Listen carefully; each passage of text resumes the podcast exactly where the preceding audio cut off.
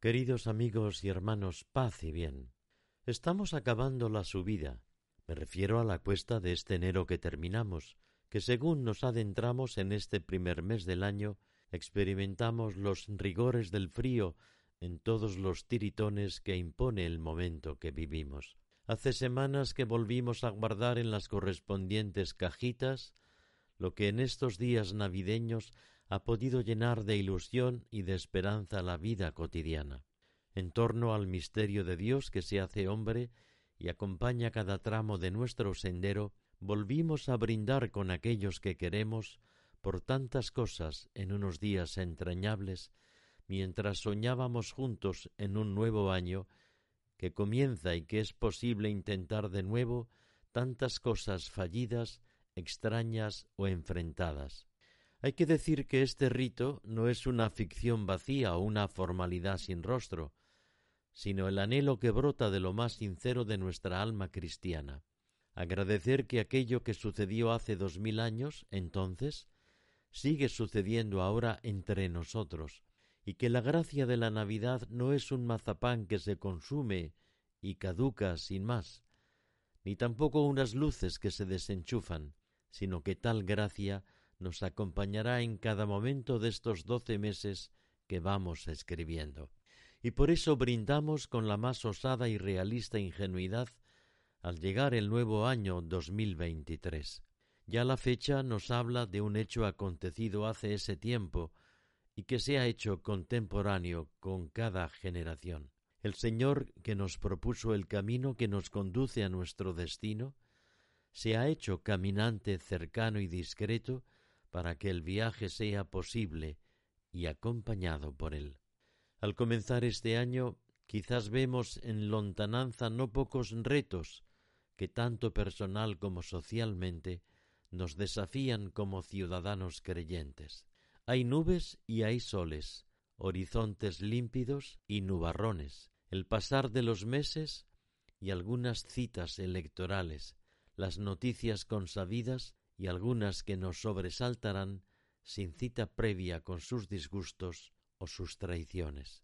Pero nuestra puesta a punto, nuestro recomienzo tras las Navidades, no tiene ese trasfondo triste y cansino como quien vuelve a lo de siempre con una resaca insufrible, sino que poniendo nombre y acaso fecha a las cuestiones, queremos vivirlas con Dios, para Él y sin hacerlo contra nadie, con toda la responsabilidad que nuestro momento reclama, sin complejos y sin presunciones, con tacto y con libertad, con arrojo y paciencia, con imaginación creativa y con humildes soluciones.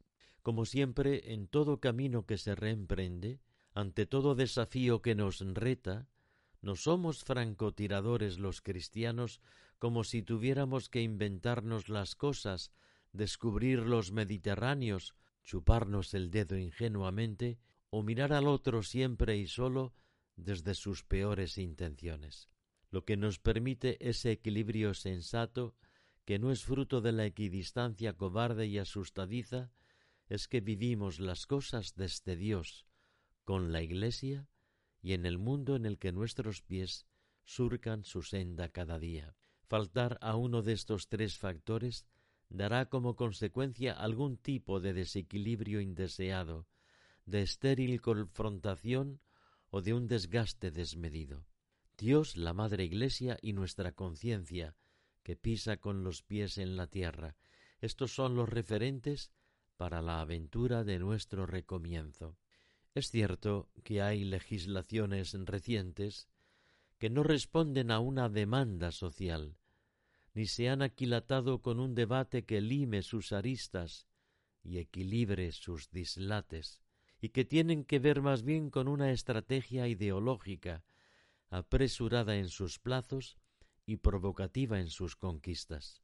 Cuando la vida, toda la vida, la familia, la educación, la libertad, la verdad, la convivencia plural quedan cercenadas y en entredicho, se nos reclama a los cristianos a despertar y aportar también nuestra cosmovisión de las cosas, quizás con un talante de diálogo que nos niegan y con una tolerancia que no claudica ante lo verdadero.